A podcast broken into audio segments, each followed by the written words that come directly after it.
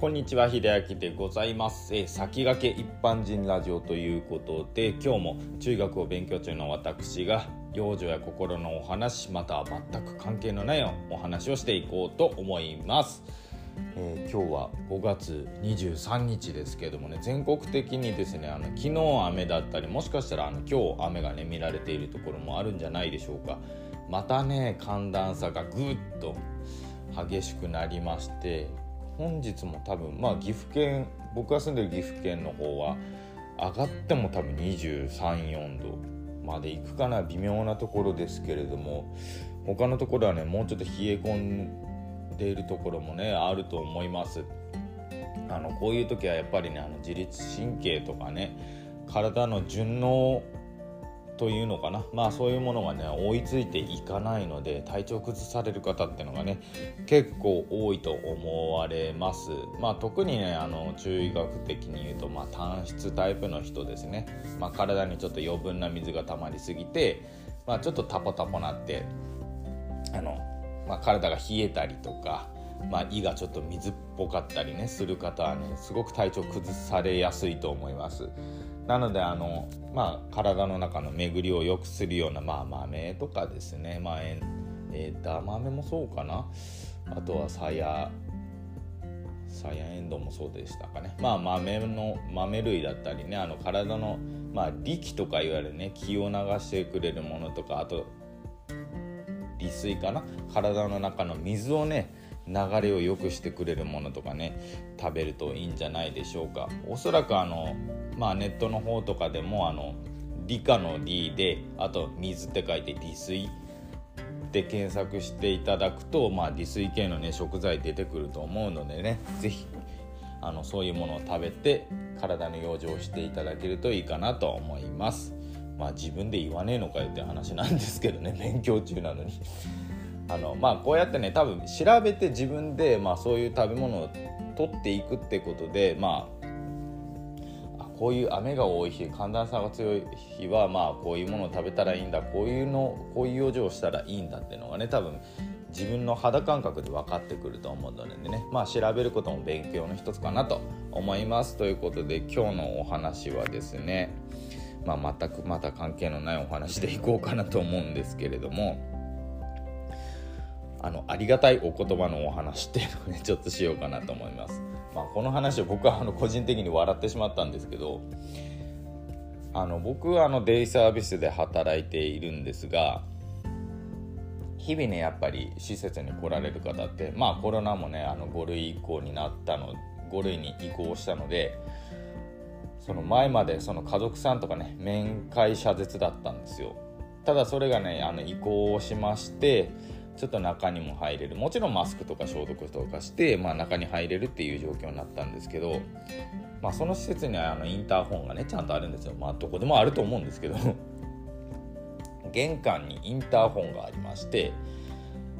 まあ鳴らしてまあそれに、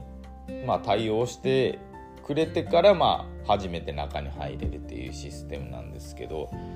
あの張り紙があるのにもかかわらずやっぱりねあのインターホン鳴らさないで勝手に入ってきちゃう人って結構いるんですよ。まあそれがまだ家族さんとかだったらいいんですよ。でこのありがたいお言葉の話になるんですけど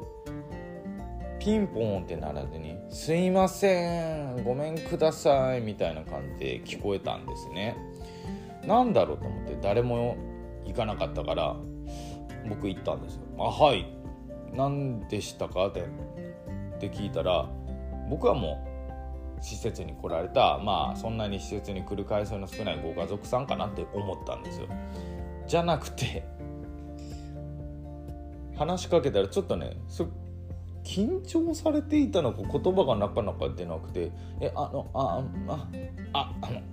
すいません」みたいな感じで 話し出したんで女性の方ね。で私あのボランティアで、まあ、こういうあのありがたいお言葉っていうのはあの地域の皆さんにお配りしているんですねって言われたんですよ。はあってなるじゃないですか。でまあこういう言葉をあの皆さんにお配りしてまあちょっと気持ちやとかまあこういう時代ですのでっていうまあ、あのよく聞くお決まりのお話が始まったので、まあ、施設側としてはすみませんあのうちの施設としてはそういうものは受け取れない形になっているんで申し訳ございませんがすいませんと言ってあの外に出したんですよ。外に出しちゃってあのちゃんとね相の相手が相手の女性の方が引いていったんでね思ったあの丁重にお帰りいただいたんですよ。ねあの多分ね自分の家だったりとかもうちょっと多分自分が10年ぐらい若かったらそんな低調な返し方しないんですよね。まあ実際あの何でしょう。家にインターホンを押してきて急にあのインターホン越しで喋り出す勧誘系の人いるじゃないですか。あんまり言わないですよ。誰あのどういうものとは。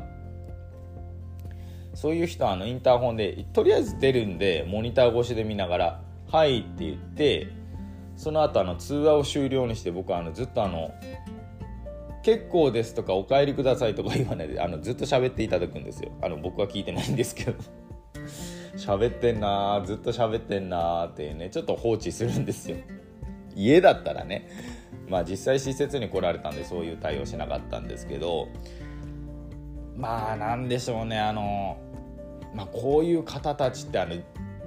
善意でやられているっていうのがね大きいんで無限にこの人たち個人をね否定するのはやっぱ違うかなって思ったんですよ。本当に昔だったらねあの何でしょう神の存在を信じますかって言われたらあの俺が神だって言いたいぐらいだったんですけど まあそういうこともねもう面倒くさいやと思っちゃったしまあ目の前に来たそういうね関係の人を一概に否定したところでまあ本当に悪